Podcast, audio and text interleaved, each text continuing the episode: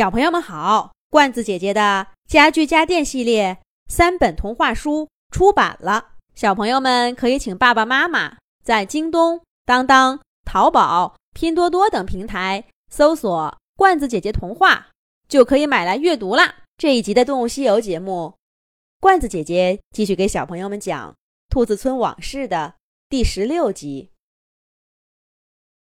太阳落了两次山。又两次从东方升起，毒蛇谷终于到了。木木深吸了一口气，走进两座山之间的峡谷。天空被峡谷夹成了一道窄窄的缝儿，像一条湛蓝的线，划开棕色的弧形幕布。偶尔有灰的、白的云飘过，像剪刀似的，把这条线剪断了，又拼上。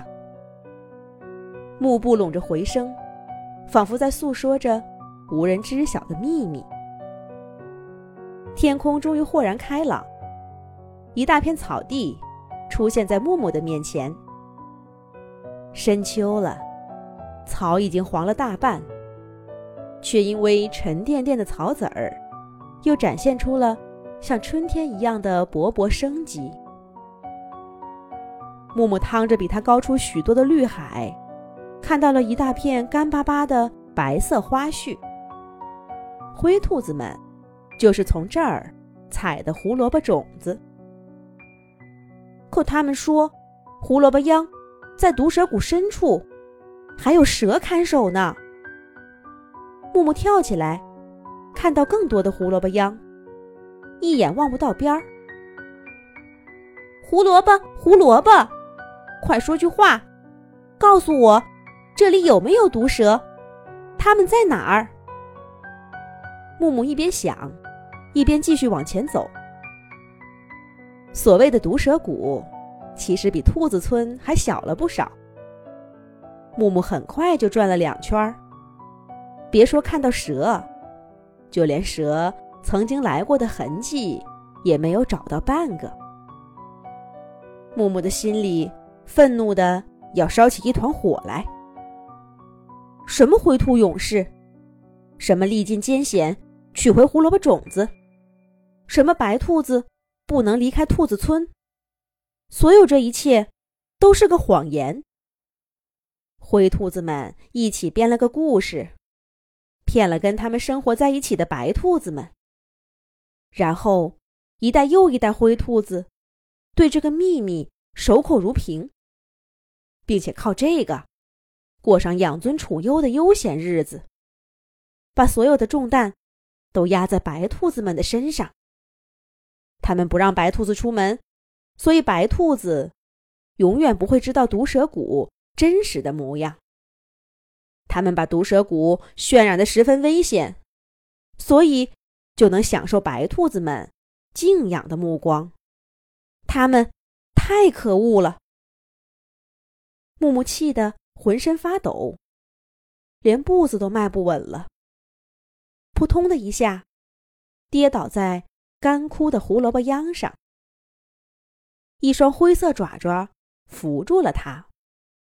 木木扭头一看，是卷卷。这家伙不是已经被我甩掉了，怎么又跟上了？木木把对灰兔子全部的愤怒。都倾泻到卷卷身上。他使出全身的力气，甩掉卷卷，扶住自己的爪爪，大声吼道：“放开我！你这个骗子！你们这些骗子！毒蛇谷原本没有毒蛇，但你来了就有了。你们灰兔子的心简直比毒蛇还毒！你跟上我干什么？我知道了。”你是要看看我去哪儿了，好回去告发我？你去啊！我不信你们能抓到我，我再也不会回兔子村了。我要离开你们这些骗子，我再也不会上当了。木木一边说，一边追打着卷卷。卷卷左躲右闪，却始终没有还手。木木忽然停下来。直盯盯的看着卷卷说道：“你告诉我，这到底是怎么回事？为什么会有这个传说？”卷卷叹了口气，耷拉着脑袋，讲了他知道的全部故事。那一天，卷卷跟木木道别之后，就集合去找胡萝卜种子了。队伍当中都是跟他一起训练的小灰兔子。带队的是两只年长的灰兔子。大家走到村口，爬上第一座小山。自从让木木代替他失败以后，卷卷就知道自己去毒蛇谷的使命无法更改，于是也更努力的训练，总算没有掉队。不过让他奇怪的是，这带队的灰兔子看上去十分轻松。还不如他们训练的时候气氛紧张。谁走得快了，谁走不动了，谁想停下来吃点东西，他们都会满足，还时不时的说个笑话。渐渐的，小兔子们也放松下来。